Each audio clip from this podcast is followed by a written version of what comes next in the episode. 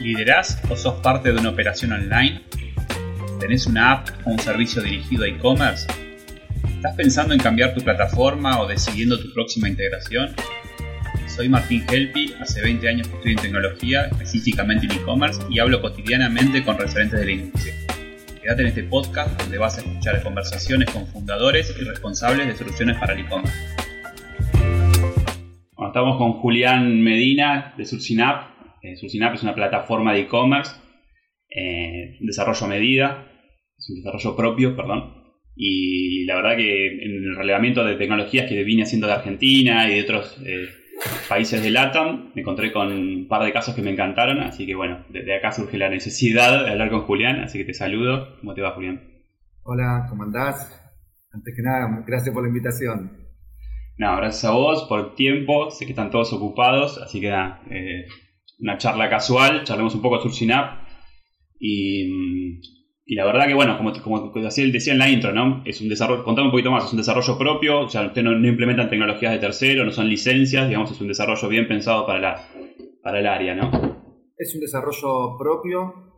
Eh, estamos ahora lanzando oficialmente lo que sería lo que llamamos la versión 3, que tiene todo un, un cambio grande en cuanto a and feel del administrador y, a muchas funcionalidades.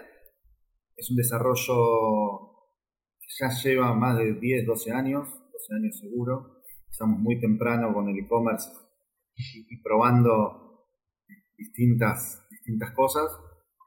Eh, es un desarrollo, es una plataforma que permite tener dos ventajas, lo que yo veo. Uno es muchos años una plataforma robusta que ha participado en hot sale, en cybers, en eventos fuertes. Y al mismo tiempo, la posibilidad para quienes tienen operaciones un poco más complejas o reglas de negocios o, particularidades, podemos implementar. No es que es, este es nuestro desarrollo y esto es lo que va. En la mayoría de nuestras implementaciones siempre hay algo nuevo hacer. La mayoría y eso.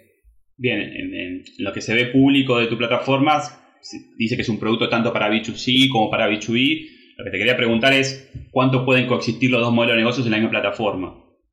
Bien, mira, tiene B2B, tiene B2C. Eh, en el B2B tenemos... Ahí es donde generalmente hay algo particular para hacer en cada uno, porque cada B2B viene con algo diferente. Eh, tenemos distintos tipos de lista de precios, lista de precios por cliente, por descuentos. Eh, tenemos clientes que quieren que el e-commerce sea cerrado, abierto. Y hay dos formas de operarlo para quien tiene B2C y B2B. Eh, una es totalmente separado, donde por medio de nuestra API también se puede comunicar para eh, facilitar la carga de productos. Entonces, cargar los productos en un lugar y que el otro tome los, los productos y tenga toda su propia configuración. Y después hemos tenido algunas implementaciones donde hay un B2B, un B2C con una sección B2B donde hay ciertos productos que se pueden elegir o hay ciertas secciones que se pueden hacer eh, y esos productos tienen otras reglas de precio según cliente o según volumen. Eh, digamos que esto resuelve ¿no? la necesidad de decir, bueno, ante un mismo catálogo venderlo al público final un precio y, ante, y con otras reglas de negocio otros precios al público mayorista. Sí, personalmente a mí me gusta eh, la opción todo en uno cuando es un cliente que tiene mucho, o sea, que por ahí es un mayorista pero que está vendiendo al público final, pero que, que va con, con unas reglas de negocio al mayorista muy simples.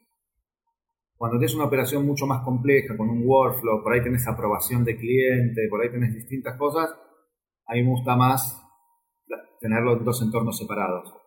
Perfecto.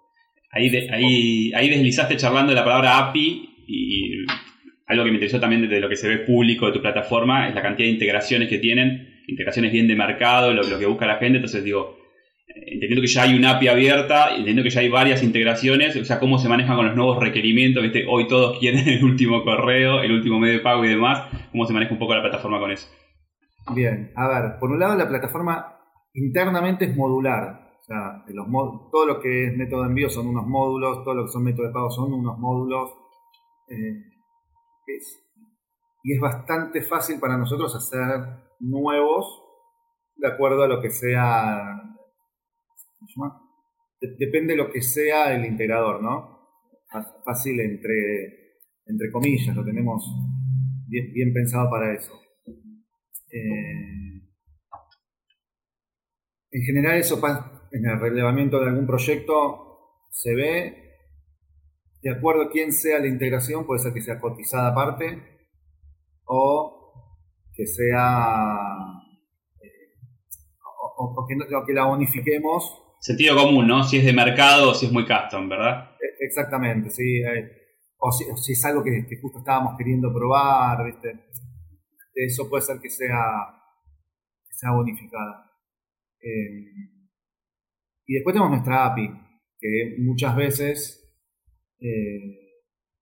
a ver, muchas veces nos encontramos con sistemas de gestión que, prefieren ellos integrar porque no están en la nube o porque no están públicos, por distintos motivos, y tienen una API. Y la API viene siendo incluso un poquito, cada vez un poquito más robusta.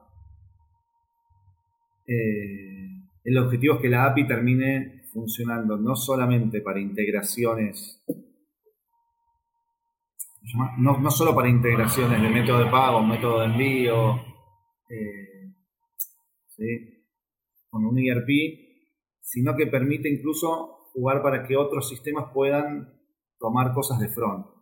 Bien. Eh, está evolucionando por ese lado. No está en ese punto todavía, pero, pero está.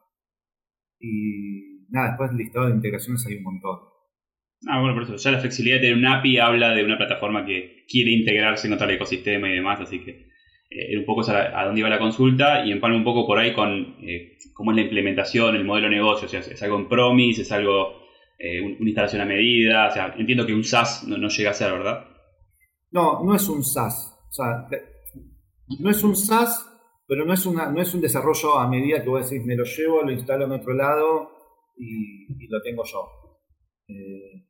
Es un desarrollo, va siempre hosteado en nuestros, en nuestros servidores. Nosotros nos hacemos cargo de que el servidor esté arriba, nos hacemos cargo de que si empezaste chiquito y estás creciendo, tengas el servidor que te corresponde. Eh, nos hacemos cargo de todo eso, de que estén los certificados de seguridad, de que... De todo eso nos hacemos cargo nosotros, tiene un costo. Exacto. Y después tiene un costo eh, inicial de entrada, bastante variable, pero un costo inicial de entrada. Y después el otro costo que tenés es que podés pedir actualización. O sea, vos podés pedirnos a nosotros cosas que quieras, tanto de front como nuevas integraciones. Eh, y eso se hace con un costo mensual aparte. Eh, o también podés contratar alguna de las cosas que ya tenemos, que vamos desarrollando y que, vamos ofreciendo desarrollamos la integración con Rappi, se la ofrecemos a quien quiera tenerla y vender en.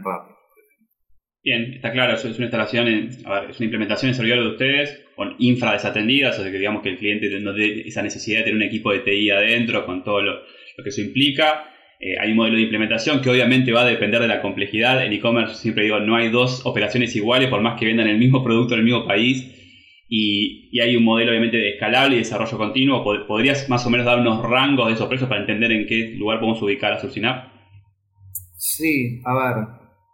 Digamos que una entrada, para arrancar hay que arrancar entre 2.000, 3.000, 4.000 dólares.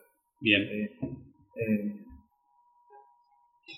yo creo que es un valor competitivo, también es un valor que deja a muchos yendo para otras plataformas bueno. No, está muy bien, o sea, aparte conociéndote a vos, me imagino que también viene con algo de análisis del negocio, de entender a quién le estamos implementando y qué, ¿no? Sí, bueno, esto es, es algo súper importante nuestro. Eh, siempre entiende el negocio de cada cliente. Si no entendemos el negocio de cada cliente, eh, posiblemente no sea un cliente para Surcinap. Tal cual. si no tenemos dónde dar valor en eso.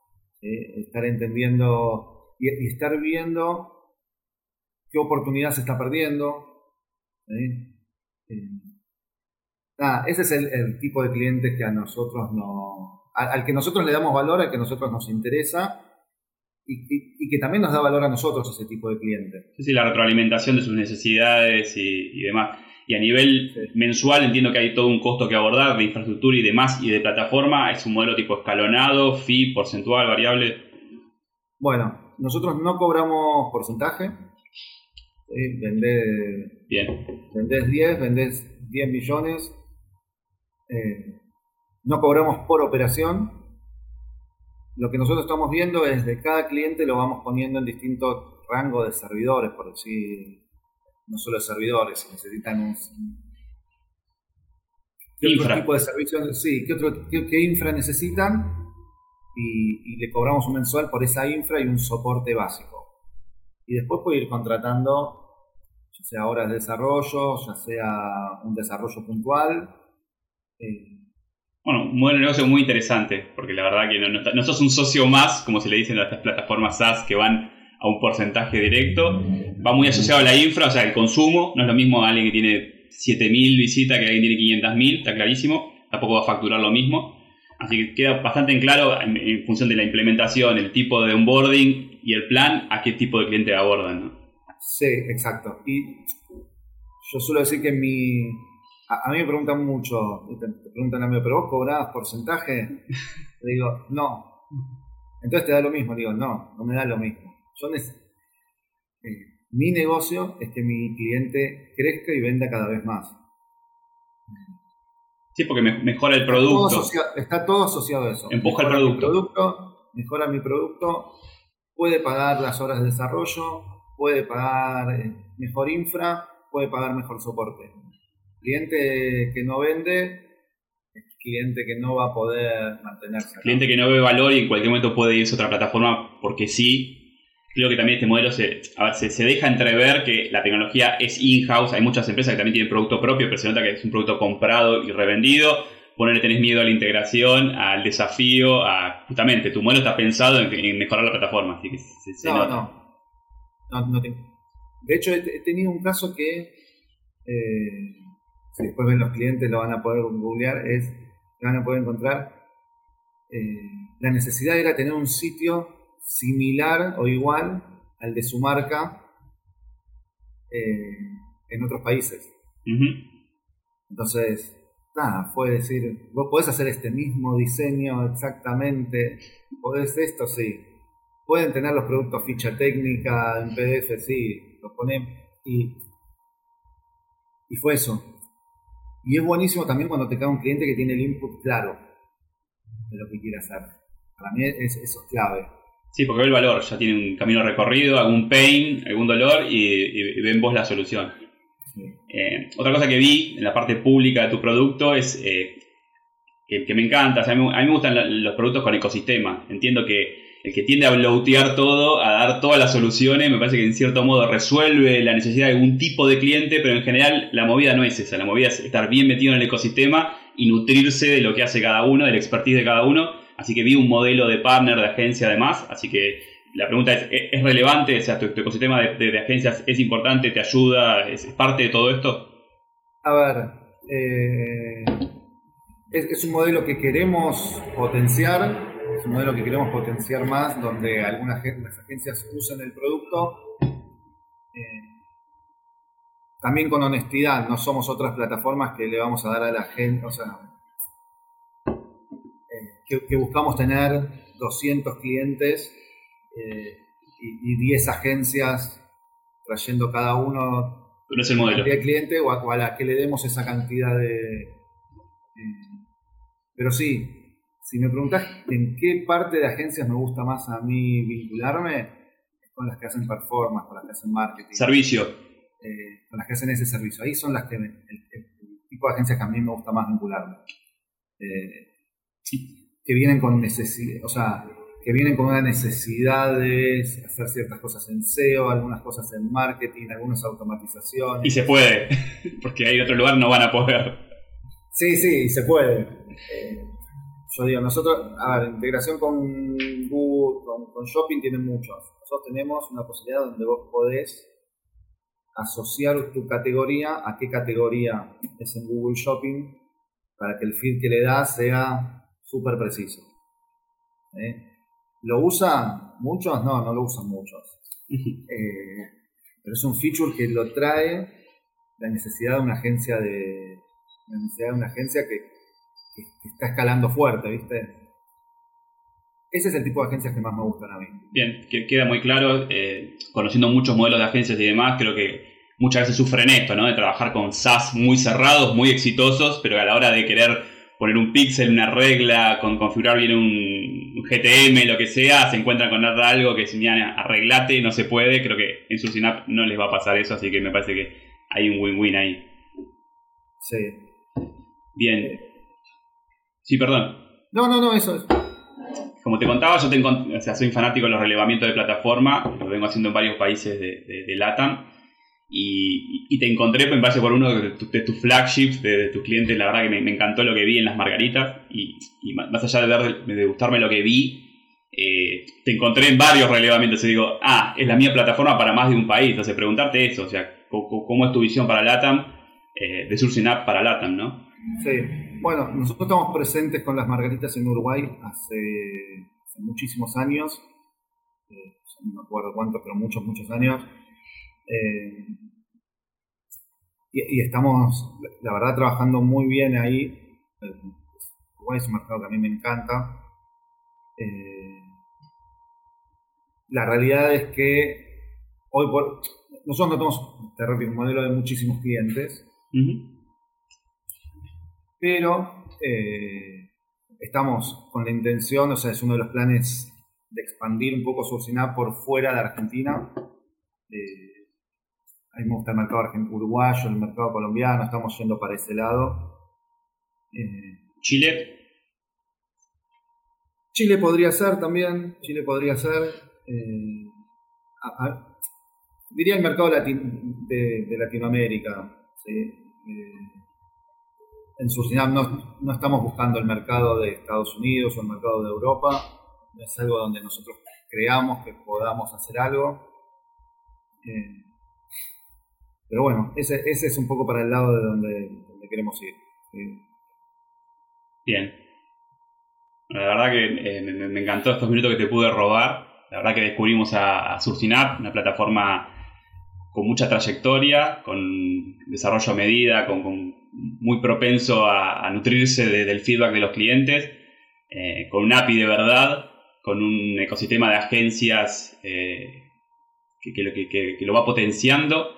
La verdad que con, un conocimiento muy claro de lo que se necesitan estos mercados, así que la verdad que te agradezco y por tu tiempo y la verdad que fue un placer. Gracias a vos por la invitación. Eh, nada, también, no, te conocí hace, uno, hace un tiempito viendo cosas interesantes y de valor que estabas posteando. Nada, y me gustó eso, y, me gusta este, este, ámbito que estás creando, donde se pueda charlar, donde algunos podamos contar algo de la plataforma, donde nada, podamos comunicarnos un poco más. muchas gracias Julián, y bueno, a ver, eh, ¿dónde nos encontramos? Entre seis meses, un año y ver dónde estamos cada uno. Dale, muchas gracias. gracias por la invitación. No, gracias por tu tiempo. Dale. Un abrazo. Hasta luego. Si querés seguir escuchando entrevistas a fundadores de plataformas de e-commerce en Lata, suscríbete en Spotify para recibir la próxima notificación. Y te cuento que en mi canal de YouTube vas a encontrar las versiones en video de estas mismas charlas. Hasta la próxima.